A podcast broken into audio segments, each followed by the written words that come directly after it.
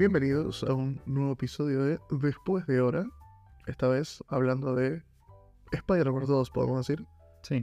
Acá Leandro Roca Porcel y su servidor. Y Martín Goniowski acá del otro lado. iba ¿Cómo están? no tu nombre. Déjame presentar, loco.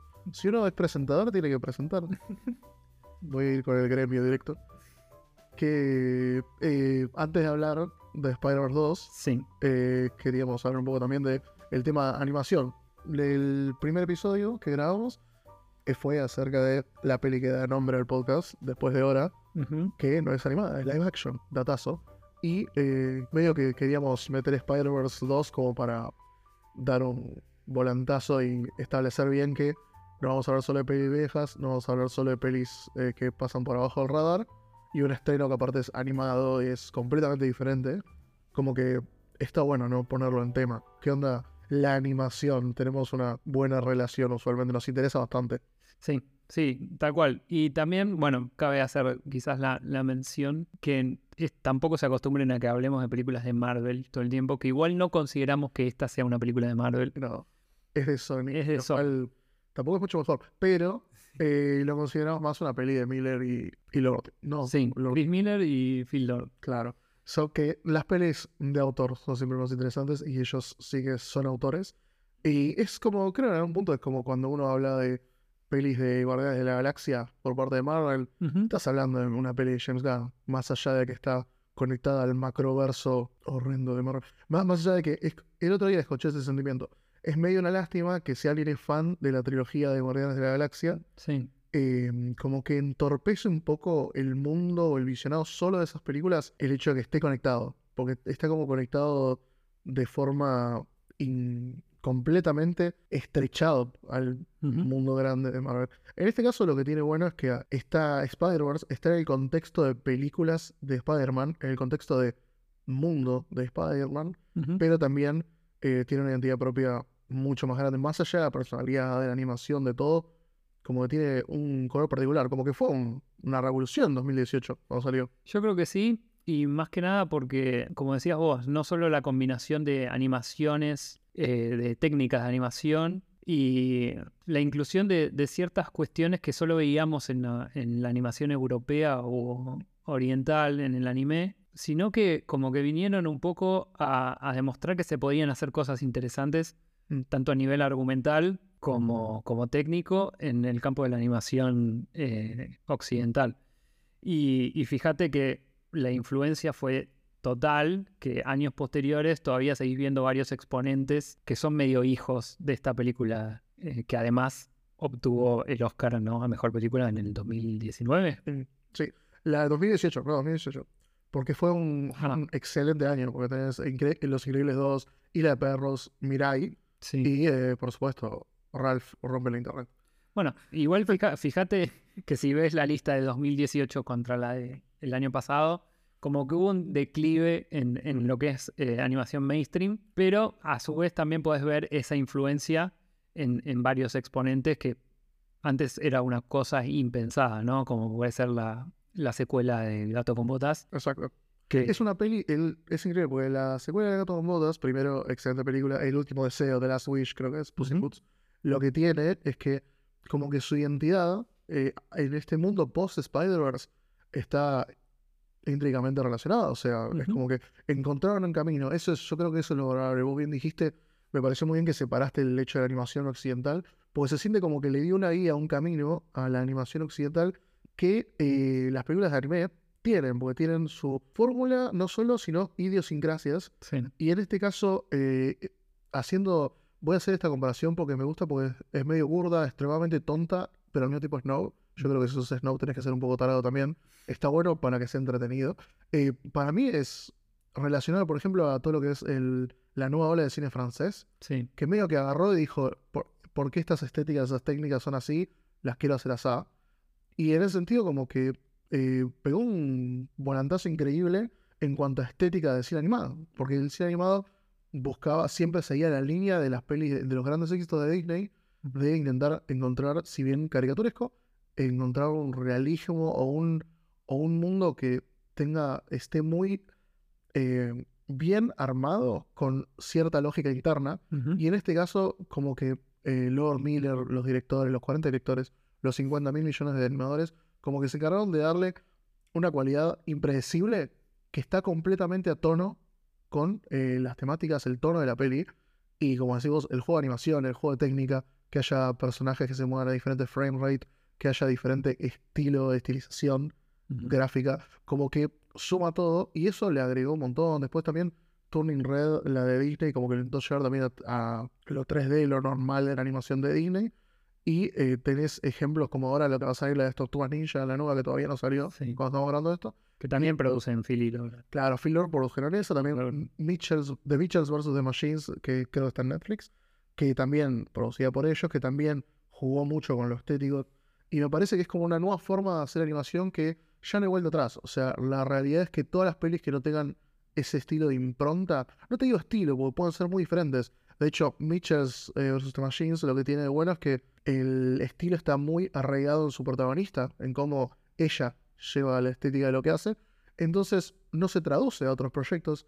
Y lo mismo con el gato con botas. El gato con botas, la nueva, no es una exageración el estilo. Las escenas bien de acción, de negociación pura y dura, tienen esas cualidades. Pero si no, se puede ver como una peli más clásica, normal de animación. Eh, solo que muy buena. Eh, en este caso, Spider-Verse lo que tiene aparte lo lleva a la masividad de Spider-Man, porque mm. es bueno recordar que Spider-Verse es muy exitosa, pero también lo son todas las películas de Spider-Man. Spider-Man es una garantía para Sony, casi que todas sus películas se acercan a Lee Jones siempre. Y, esa es una de las razones por las cuales no sueltan el personaje y, tienen como esta asociación con Marvel mm. en la que, no sé, están obligados a hacer, no sé, una película cada X cantidad de años para no perder al personaje es casi el peor matrimonio de Hollywood, el Sony y Marvel, pero, y eso es difícil de decirlo. Sí. Pero eh, realmente, tipo, porque tiene una relación eh, horriblemente simbiótica. Creo que ninguno de los dos está cómodo con eso, pero tampoco lo quiero soltar en el hecho de que estoy seguro que Marvel querría dejar ir a Sony. Sony jamás se va a dejar soltar. Pero aparte, en algún punto, si sigue saliendo cosas como Spider-Verse y Marvel puede lograr que Sony le permita hacer cosas con Tom Holland, eh, no creo hasta el mundo es como positivo, porque la animación que viene de Soldando Marvel ha sido muy, muy, muy bajo el nivel también, en un punto. Yo creo que también es una buena noticia que tuvimos esta semana, que me parece raro viniendo de Sony, que ha tomado pésimas decisiones, pero bueno, parece que están aprendiendo un poco que Spider-Verse va a terminar con la tercera película que sale en marzo mm. y se acabó Spider-Verse. Después seguirán con otras cosas, spin-off, lo que sea, no importa, pero sí está bueno que le den esa, cierre. ese cierre y ese, ese poder, digamos, a la dupla creativa de Phil y Miller para, para poder terminar de cerrar eh, la historia en sus términos. Eso. Marcar que le permite tener una estructura, porque la narrativa necesita una estructura para tener un nivel. Si no podemos hablar de Toy Story también, el hecho de que, eh, que constantemente se agregue, se considere un final y después se agreguen nuevas, como que termina hiriendo eh, la, la, película inherentemente, como que la 2, la 3, la 4, la 8 de Toy Story van a tener siempre una aclaración de cuando hicieron esta pensaron que era la última. Sí. Y aparte se va a notar, y vas a notar que la 3 es un dramón de finales, pero que en dos meses vas a ir la 7. Es como que esas cosas la van a seguir notando por el resto de los días y es muy valioso que tengan ese final que ellos quieren tener, que Miller, Lord sepan que la quieren cerrar. Y también eh, cerrar tipo, un, personaje que yo creo que va a tener vida, mucha vida en live action después. Yo creo que Miles Morales, Marvel debe querer hacer, si pudiese hacer 45 películas con Miles Morales. Así que lo vamos a ver, ahí ya, ya se habla de películas de live action. Sí, ya se confirmó la primera. Eh, no, bueno, obviamente no hay fechas ni, mm. potenciales protagonistas. Lo confirmaron es que quieren hacer plata, eso es Tal cual. Pero, pero bueno, eh, yendo más de lleno si querés, porque también hay, hay, hay, un tema que medio que se tocó, mm. que después vamos a profundizar, que es esto que dijiste de darle un final a las cosas, ¿no? Que quizás, tiró, lo tiró, quizás esta, comparada con la primera, no lo tiene tan así. Sí y es un poco víctima de, lo que está sucediendo últimamente en, los streamings, en los servicios de streaming o en esta nueva forma de, consumir productos audiovisuales donde se tiende más al consumo en cantidad que a otra cosa y donde las cosas no tienen cierre. Que ese es un- uno de los grandes problemas de- de Marvel post-Endgame, ¿no? Digamos. Porque ahora es como que no, no solo perdieron el rumbo, sino que queda todo abierto, se abren un montón de puertas, cosas que solo antes pasaban en la televisión con Lost. Claro. Sí, sí. Eh, lo- es que la realidad es que hasta, hasta Thanos, qué horrible hablar de- Marvel, pero hasta Thanos, lo que pasa es que todas las películas sabían en algún punto, Feige sabía que iban a Thanos. Claro. Y ahora se siente en algún punto, más ahora lo que pasó con el actor que, que hicieron castear como Kang, Sí, eh, lo que pasó, cancelado. canceladísimo, pero aparte no lo van a poder utilizar al personaje casi, o por ahí lo van a recastear, pero se siente como eso que decís, los hilos tipo no, no agarran ningún lado, como que las marionetas se soltaron, y es medio no tiene rumbo, entonces se nota. Y e- es muy contrastante a una película como Spider-Verse, que vos te sentás y estás a la merced de miles de voces creativas que van a lo mismo. Es una locura de proyecto. es- creo que se la llamó, es, el, es el, la película de animación, el proyecto cinematográfico animado más grande de la historia hasta ahora por la cantidad, por la intensidad de trabajo durante tantos años aparte. Y la verdad que se siente como si lo hubiese hecho una sola persona casi. Sí. Ya incluso partiendo de que son Lord y Miller, o sea, ya son dos. Así que ya hubiese sido complicado. Eh, los hermanos rusos lo saben. Pero la realidad es que se siente como que es, un, es una unidad de trabajo impresionante y se lo separa de cuando se le suele decir eso de una eh, pro- producción gigantesca, súper inflada, que "Uh, trabajó un montón de gente, pero se siente como que la hizo un montón de gente de la película. En este caso, solo se puede sentir que le hizo un montón de gente por el hecho de que tiene una... Se siente como la condensación de una variedad de voces estilísticas y de tonos eh, bien llevados. Hay momentos, momentos como el de Spider-Man eh, indio, Sí. por ejemplo.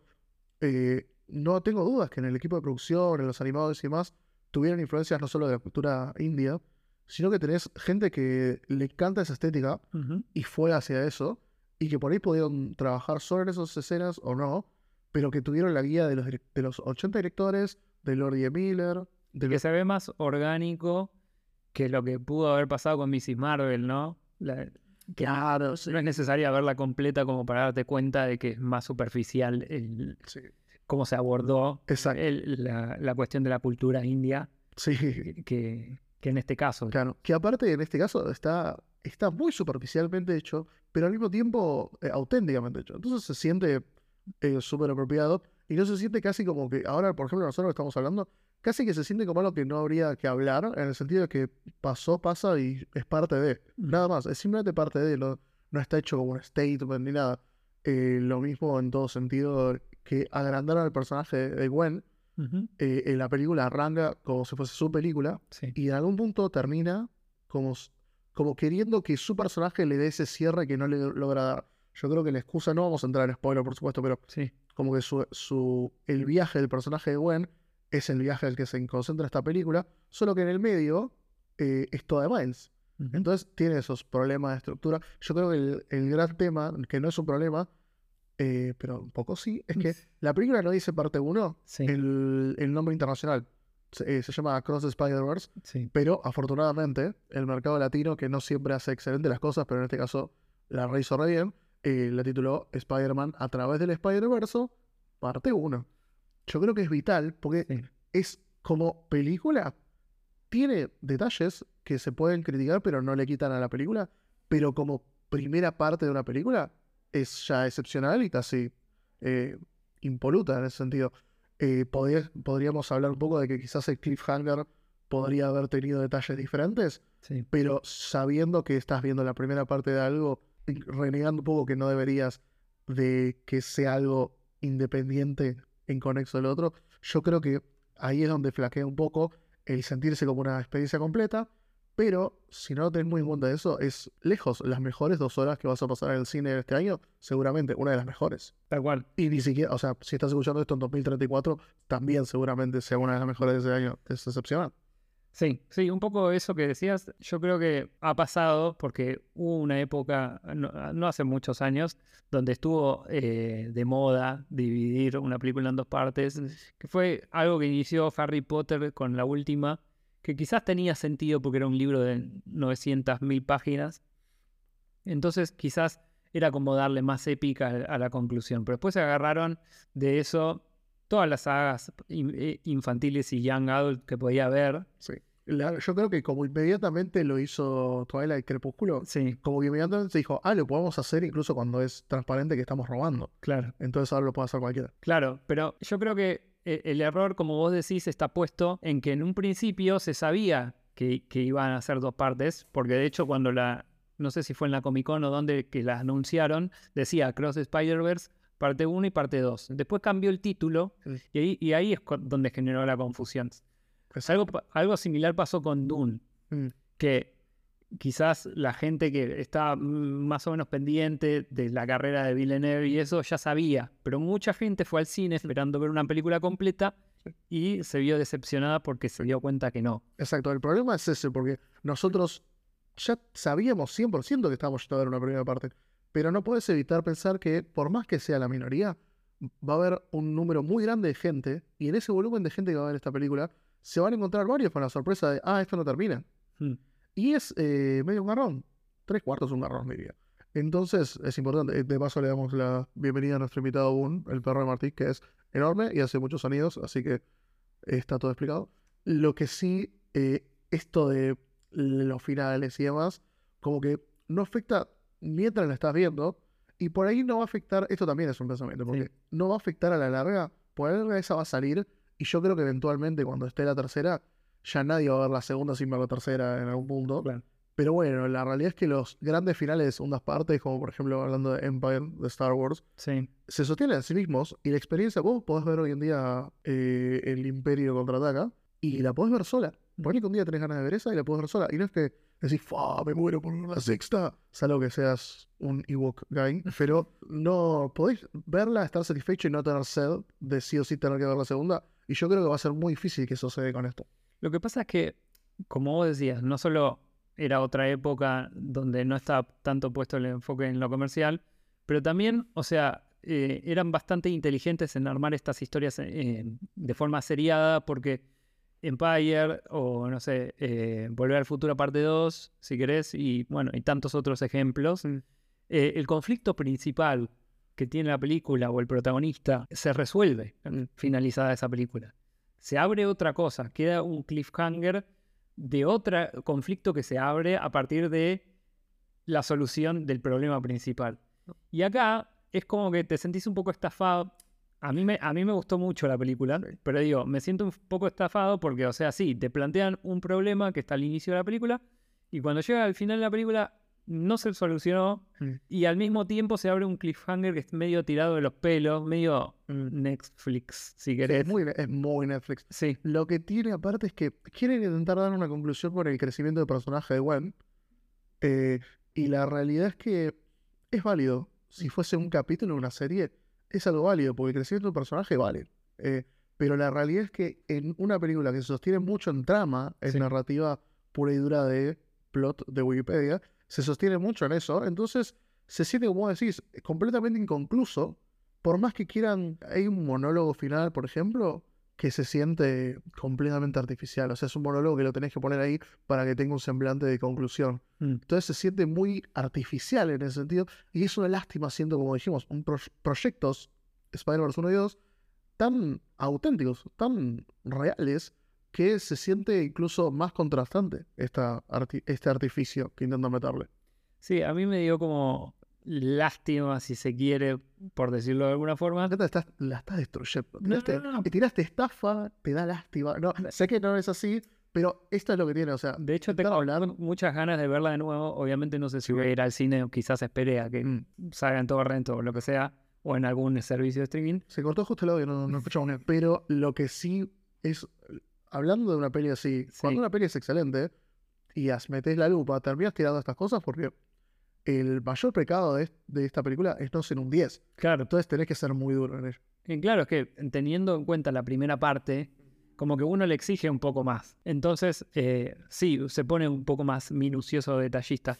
Pero si, si vamos a hilar fino, digamos que claramente la película está dividida en, en la estructura de cinco actos, Claro. ¿no? No solo eh, porque es así, sino porque además está como evidenciado con los capítulos que son como eh, Son portadas de, de cómics. Sí. Está bueno ese elemento, digamos. Sí, ese device es Sí. es, es interesante porque casi lo plantea como serie. Claro. Y yo diría incluso que si esto estuviese presentado como una primera temporada de cortos que forman una serie, tipo, todas nuestras críticas casi que no tendrían lugar. Claro, no tiene fundamento. Eh, pero al estar plantado como película, a pesar de tener ese, esos quiebres que, como decís, están presentados por tapas de cómics, tiene, tienen que hablarse un poco porque es una, sigue siendo una experiencia que debería ser individual, sostenida.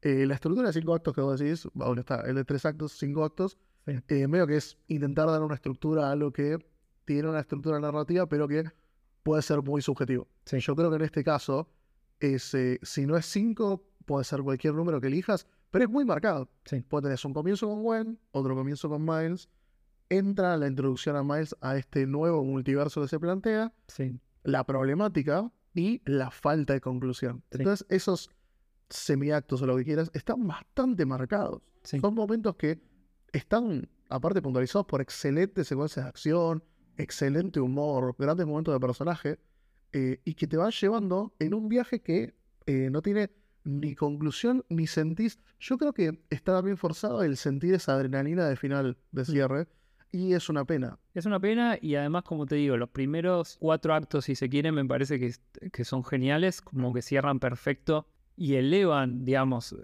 al- a los personajes y a sus arcos, porque vos ves una evolución tanto en el personaje de Miles como en el de Gwen, ¿no? Tienen conflictos y problemáticas más reales que si se quiere en la aventura anterior. Pero el problema justamente es que vos estás esperando una conclusión en ese quinto acto y es como que les quedó corta la película o justamente la quisieron dividir en dos, entonces termina abruptamente y sabes que el desenlace va a estar en la próxima película. Sí, que es tres cuartos jarrón. Eh, también está bueno hablar del hecho de que están, esta vez están muy marcados porque se- la película tiene directamente lugar en varios universos. Está muy marcado estéticamente cada universo. El universo de Gwen tiene una estética muy puntual de las tapas de sus cómics. Sí. No sé si tanto el interior puede ser también, pero las tapas de los cómics de Spider-Man son excelentes.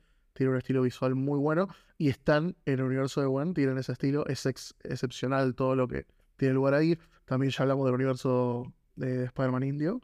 eh, pero eh, está muy bien llevado. También el, el villano de la película es excepcional. Yo quería, te iba a comentar un paralelismo que creo que no hablamos fuera del micrófono. Que es que el villano Sí. eh, primero que nada es un villano que muy, muy conocido entre comillas por fans porque sale de la eh, serie animada de los 90 de Spider-Man, pero también eh, le da voz eh, Jason Schwartzman Sí. y le da voz en un tipo, en un estilo de personaje similar en tono a su villano, por ejemplo, en Scott Pilgrim. Ah, verdad. Eh, veo que es como un villano normal que se saca en algún punto. Y me parece muy interesante que Jason Schwartzman, casi que por accidente dos veces, Mm. se encontró siendo un villano muy interesante, muy bueno y que claramente es como un foco de interés para muchos directores muy diferentes, como son Edgar Wright en la película Scott Pilgrim Sí. y en este caso Lord Miller, los productores de Spider-Verse, eh, que me parece muy interesante porque es un, es un actor que justamente si uno lo ve y lo quiere caracterizar de algo sería tipo de afable, simpático y no de un villano casi maníaco extremadamente eh, destructivo. Sí. Igual en este caso, quizás era ma- eh, me- menos imaginable en el caso de Scott Pilgrim, pero tiene una voz muy particular. sí, Entonces yo creo que acá como que se justifica mucho más. Mm. Y ahí hay, hay un elemento que me parece muy bueno que utiliza la película, es que al principio Spider-Man como que lo considera el villano de la semana y después termina siendo como el villano central. Claro. Eh, bueno, sacando, digamos, el cliffhanger y lo, y lo que va a pasar después en la próxima película. Claro. Que, y, y de alguna manera está bueno porque en la primera, eh, Kingpin es un Sí. villano muy potente. Desde lo visual, desde la voz, desde todo. Tiene mucha entidad. Entonces era como muy... Yo creo que se plantearon desde lo vamos que necesitaban un otro gran villano, que es siempre muy difícil, ¿no? Sí, es muy difícil y además, habiendo tantas películas de Spider-Man, ya digamos que los centrales ya se usaron. Eh. Venom, que se usó hasta el hartazgo. Incluso hasta Misterio, que fue desaprovechado, pero se usó Claro. y ya no, no queda mucho. No, no creo que le hubiesen dado el papel principal a Cabeza de Martillo. Sí, o, o el otro duende, que no es el, Hobgoblin. el Hobgoblin. sí. Eh, creo que solo le dicen duende en latino. Lo Ah, sí. es horrendo. Esa es la peor distinción. No tiene color este. A pesar de que claramente tiene un color en particular, naranja, amarillo. Pero bueno, está. No, está buenísima. Yo creo que lo que tiene, aparte, eh, es interesante porque la película anterior se la llevó como un evento y que lo llevaron incluso al hecho de que, que haciendo mucho, están haciendo mucho Hollywood últimamente de presentar estas películas eventos con- también con un álbum de música de soundtrack Sí. con in- artistas invitados que sean como, fa, mira, quiero que sea un evento para la demográfica joven y que después vaya a ver la peli. En este caso tiene menos de eso, pero porque es una continuación eh, y que va a continuar en el futuro en la tercera, pero gana mucho en experiencia narrativa, más allá, siempre tenemos que aclarar que vamos a el final, pero eh, realmente yo creo que está muy logrado. Si la primera es, un, es el triunfo de vibes y de mood en la animación y demás, esta como que se dieron cuenta de que querían darle un poco más de hueso, un poco más de, un, perdón, un poco más de carne en el hueso, que haya tipo más, que le corten un poco la grasa y que se note igual el sabor de un buen guiso, no, que, se- que tenga como un portento narrativo y mucho más de escenas que tienen más tiempo para, para idearse, porque la primera película se siente muy abarrotada, muy dinámica, de apuro, de ansiedad, de tensión, tipo querían meter un montón de cosas, querían decir y mostrar muchas cosas. En esta se permiten ser una de las, creo que debe ser de las duraciones más largas, una película de animación, 2 horas y 20, Sí. ciertamente en, el- en la modernidad de lo caro que sale. No creo que Laika, el- la productora del stop motion, haga muchas pelis de tres horas, pero la realidad es que tienen, las escenas, se nota el vamos, tienen segundos extra para respirar, que es invaluable en una película de animación, porque uno no está acostumbrado. Hay diálogos de Miles con los padres, hay una escena muy buena de Miles con la madre, hablando en el techo de la En fiesta. el techo de la fiesta. Claro, que tiene un ritmo ajeno a la animación, porque usualmente esas conversaciones eh, la, la- la reservan para un momento muy puntual que es el buscar la lágrima en una película de Pixar. Mm. Entonces ya ahí pasa a ser una conversación y se vuelve casi como una secuencia de acción en cómo la maneja la dirección. Es mucho más puntual y busca una reacción. Aunque en cambio es solo un momento entre dos personajes que se vuelve muy naturalista. Eso, la verdad que es excepcional. So- esas son las grandes fortalezas del proyecto, me parece, porque es, es distinto. No solo es una mejora o continuación de lo excelso de Spider-Verse 1, sino que tiene su propio carácter. Tal cual. Y yo creo que también como que se supera, esperemos que la tercera supere a la segunda, pero se supera visualmente en algunas secuencias donde se permiten cosas que obviamente en, en la realidad no serían posibles, ¿no? Pero No hablamos, pero de Spider-Punk, por ejemplo, estás hablando también. Spider-Punk, que eh, está en la voz de Daniel Kaluuya, Increíble. que es increíble, es espectacular.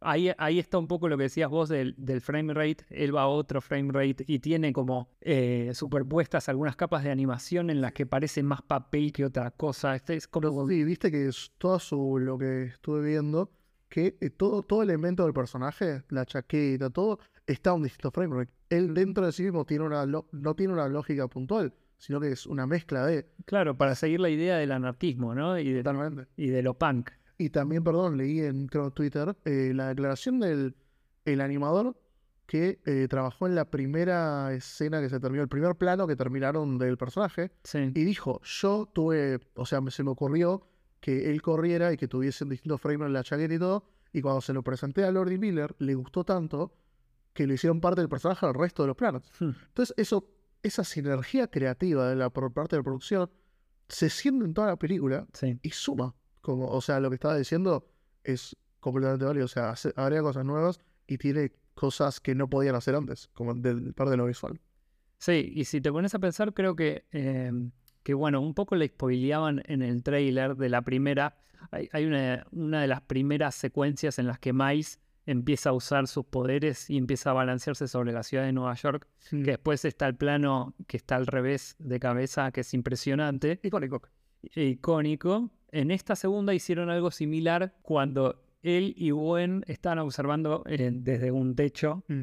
eh, la ciudad de Nueva York y en realidad están boca abajo, a- abajo de como una especie de techito. Es, es- es ser consciente de la iconografía que se logró y llevarlo a otro nivel, porque de vuelta es, está, está buenísimo porque es iba a lo que decía yo, lo que traes ahora, que es que era un momento, era una sensación que logró tener el primer film y ahora lo llevan a una escena, lo llevan a una continuidad de personajes. Y ese, ese excepcional es, habla muy bien de Lordy Miller, de todos los creativos, de los 83 directores que tiene la película, habla muy bien de ellos, de haber notado y de haber sacado conclusiones y evolucionado el trabajo. Es lo que uno querría, por ejemplo, que eh, espero que traiga la nueva Doom. Vos nombraste a Doom, no sé por qué es la conversación esta, Sí. pero eh, estaría buenísimo que todas las secuelas tengan esta capacidad, porque es muy difícil llevarlo a cabo. Y ellos lo llevaron a cabo en, la- en una- en un mercado de animación Mm. que la evolución que ellos plantearon fue casi un salto de calidad increíble con la primera, y en este caso lo llevan a más allá. Yo creo que de vuelta es ciertamente una movida de tablero. Yo creo que es un desafío también, no muy consciente por parte de ellos, no es que están, no son muy conflictivos, No. pero es un desafío de, che, o sea, lo que nosotros queremos hacer no es solo estético. Queremos que sean mejor las películas de animación en todo sentido. Y tanto se ha llenado la boca a nuestro amigo Guille, le mandamos un abrazo a Guille, Guillermo del Toro, que eh, la animación es cine, por supuesto, la animación es un medio, Sí. no es un género, y eh, en el occidente está bueno que lo, lo intente a llevar a otro nivel en todos sus proyectos, que todos los de Pixar, de Disney sean distintos, los de eh, DreamWorks, que sean proyectos individuales. eh, y bueno, ese va a ser el gran reto, ¿no? Cuando salga el spin-off de Gwen, que ya está, está anunciado. Sí. ¿Cómo? O sea, va a volver a intentar ser completamente diferente, va a ser muy interesante. Hay que ver qué pasa. Yo creo que al haber sido tan exitosa la primera parte, como que les dieron un poco de, de soga para probar nuevas cosas. Claro. Está, está evidenciado en esta segunda parte y esperemos bolsas, que y bolsas de dinero también. también, obviamente, y quizás la granja de render más grande del universo y animadores por todas partes del globo. Sí. Pero yo creo que, que quizás como que se está poniendo más un énfasis en, en- en los creativos, en, en gente como Phil Lord y Chris Miller, que tienen esta posibilidad de, de sacar, digamos, todas sus locuras de la cabeza y, y materializarlas en algún medio. Obviamente la animación es el mejor de ellos, pero todavía me pregunto cómo hubiese sido la Han Solo de ellos Total. si los hubiesen dejado. Bueno, y eh, yo lo que yo no tenía idea, pero al parecer hubo unos meses en donde quizás iban a hacer Flash o algo así, Ah, sí. creo. O acabo de inventarlo. Pero, o sea, realmente, o sea, me, me interesaría porque es imposible que lleven, porque ellos eran eh, obviamente de 21 Jump Street, Sí. esa duología. Pero sería muy interesante verlos intentar plasmar, ahora que ya explotaron post Lego Movie, explotaron con esto de Spider-Verse, intentar plasmar alguna locura a ese nivel, pero en live action sería, no sé, intrigante. Para, la verdad no tienen por qué probar nada. Si se, si se quedaran en donde, en donde gustan, la verdad que lo tienen bien ganado. Pero todo proyecto, yo creo que será, ¿no? que todo proyecto que tenga sus nombres sea muy interesante. Incluso esa serie de Apple TV que me, me enteré que existía hace poco. The After Party. Exacto. La verdad, muy buena también. Se ve horrenda. No, está bastante bien. Pero, pero bueno, obviamente lo que, lo que vienen haciendo en cine como que eh, es mucho más interesante que lo que ofrecen eh, varios de sus colegas ¿no? en, en la competencia. ¿Qué decir? O sea, esperemos que la, la tercera parte sea igual o mejor. Ah, vos en un momento dijiste, bueno, la tercera casi que se sentiría natural que vuelvan a jugársela por ir por más, pero realmente no tengo idea qué podría ser. Yo ni en mis más salvajes sueños acerca de Spider-Verse 2 Sí. hubiese pensado, porque todas estas cosas que mejoraron para mí eran críticas de la primera, que no, en la primera, eh, a pesar de ser tan buena, para mí se le exigía menos por una cuestión de que fue una sorpresa, estaba buenísima, pero son estas mejoras que tuvieron en la 2, para mí son críticas que a mí me entraron en la cabeza que podían estar en la 1. Sí. Ahora las somos más críticos porque se ganaron que lo seamos. Y en la tercera, o sea, para mí el salto cualitativo es casi imposible. ¿Cómo van a mejorar tanto de vuelta? Mira, la crítica que le acabamos de hacer a la segunda es que no tiene un final y la tercera va a ser el final. En ese punto no van a fallar. Y después en la animación yo calculo que tampoco. O sea, incluso eh, yo creo que lo que van a hacer es lo que suelen hacer las secuelas, las segundas partes más que las terceras, Ah, interesante. que es eh, redoblar la apuesta, ¿no? Darte más de lo mismo, pero lleva a un nivel 11. Ah. Porque justamente eh, acá cambiaron los personajes secundarios, pero, pero se nota que van a traer a los, a los de la primera otra vez y van a estar los dos grupos. Sí, el elenco de la tercera va a ser el de la primera y la segunda juntos. Exactamente. Seguramente agreguen más personajes porque es obvio. Va a tener, por- espera, decirlo ahora, va a tener sus Ewoks, la tercera. Va a, haber, va a tener rabbits. Yo creo que sí. ¿Va a haber Minions, pero de Spider-Verse? Yo, yo creo que sí. Esperemos que no. Pero, pero, pero sí. Sí, porque, bueno, es eso, la escala. O sea, ya llegaron a un punto tal que, que lo único que espera, digamos, la audiencia es quizás más. Dicho sea de paso, quizás no siempre es bueno darle lo que quiera la audiencia. Y tenemos a de, de Force, como era la tercera parte de la trilogía. The Force Awakens era la primera. De, Esta la mismo es malísima. The Rise of the Skywalker. la esa. sequel trilogy de Disney es Entonces, nefasta, eh, pero bueno. esperemos que no caigan en esa. Claro, sí, sí. Pero se supone que a, nada, a, nivel creativo seguramente sea una sorpresa también. Sí, lo que tiene bueno es eso. Yo la verdad que no tengo ningún problema en entregarme a lo que quieran contarnos en la tercera. Y esto también creo que lo tocamos brevemente, pero eh, yo traté de no darle play a ningún tráiler en ningún momento porque yo tengo una filosofía. A mí me gusta mucho, nos gustan mucho los trailers con Martín, pero yo trato de, si sé que voy a ver una película sí o sí, eh, trato de no ver nada del tráiler ni nada porque mejora la experiencia. Yo realmente yo no le di play a ningún tráiler de Spider-Verse. De alguna manera igual sabía casi todo lo que iba a tener la película, porque por osmosis de vivir en el planeta Tierra, pero eh, la verdad que me, me sumó bastante en esta. Bueno, también tuve la oportunidad de ver Flash, que se va a estrenar también. Y eh, la verdad que hubiese sido incluso peor en ambos casos la experiencia si hubiese visto el tráiler, porque me revelaron ya un montón de cosas. Y la verdad que pequeñas sorpresas en una película sirven un montón, están bárbaras. Yo creo que hu- hubo un problema en la evolución de los trailers, justamente porque antes, o sea, como que te vendían lo que ibas a ver. Mm. Y ahora es como que, no sé, bueno, tiene que ver un poco... experiencia completa.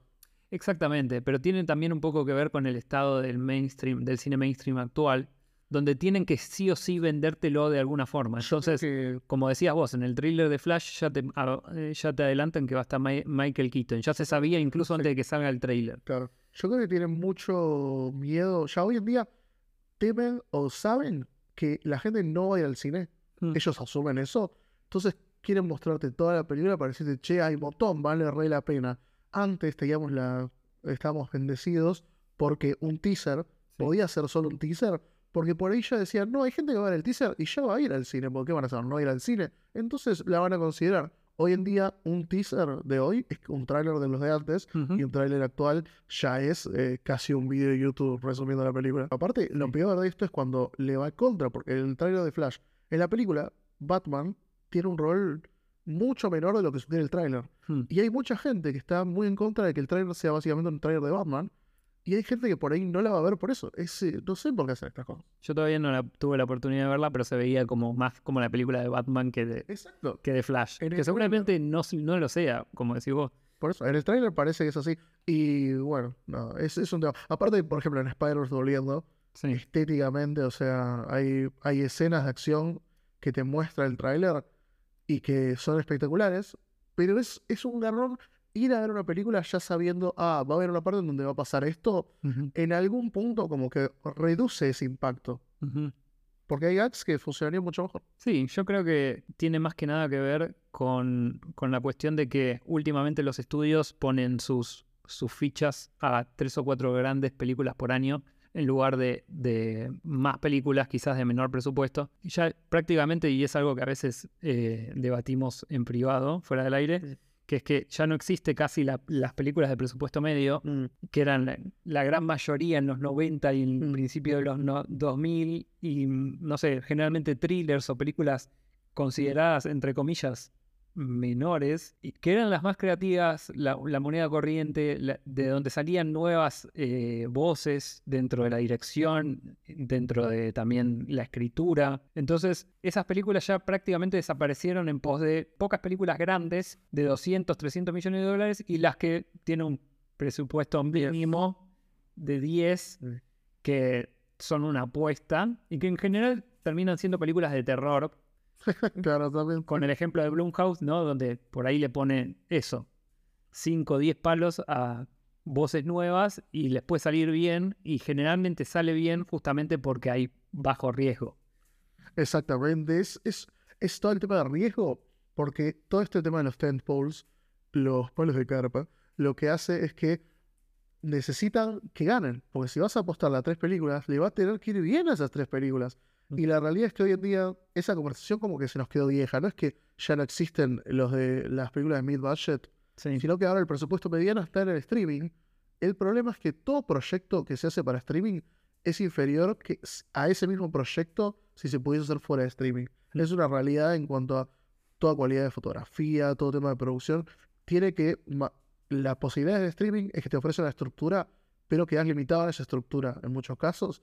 Entonces la realidad es que las, hay, hay géneros que lo sufren más que otros o menos que otros.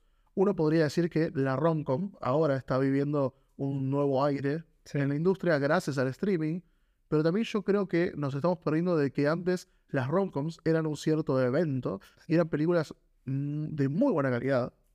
Y hoy en día las romcoms son mucho más descartables, por más que estén teniendo un nuevo éxito y que no sean, no estoy diciendo que sean malas para nada, no, por favor, no me digan nada, por favor.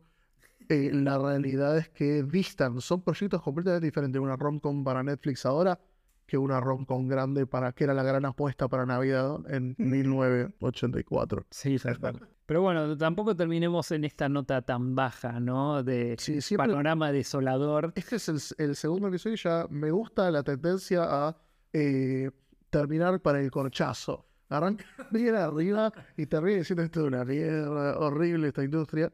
No, pero eh, yo creo que en Spider-Verse, o sea, hablar de esta película solo, solo puede terminar en pensar lo bueno que está el cine en general. Que lo bueno que está sentarse a ver una peli es, es, es impresionante. La realidad es que la experiencia del cine o del sillón, tipo, hay muy pocas que sean mejores en el segundo a segundo. Para boom, me está atacando el perro. Que Spider-Verse. Yo creo que nos está obligando a terminar el capítulo. Sí, sí, y yo diría que, o sea, es de esas películas que no pasa nada si no las ves en el cine porque Sony no va a quebrar si no la vas a ver al cine. Eh, Te pe- perdés de la gran pantalla que agrega. Sí, Lo agranda todo. agrega un montón. Yo creo que después la vas a ver en tu casa y no, no digo que va a ser una desilusión o que va- no vale la pena ni siquiera verla, como pasa con algunas películas, pero es otra experiencia la de verla en pantalla grande. Sí, yo creo que no, no, no vas a perder gran cosa. La podés ver en tu casa. Pero es una de esas pelis que si te gusta mucho, que seguramente suceda, deja de reírte de tu propio perro mientras me ataca. Yo creo que vas a. Seguro se puede arrepentir de no verla en el cine. Eso lo veo que pase.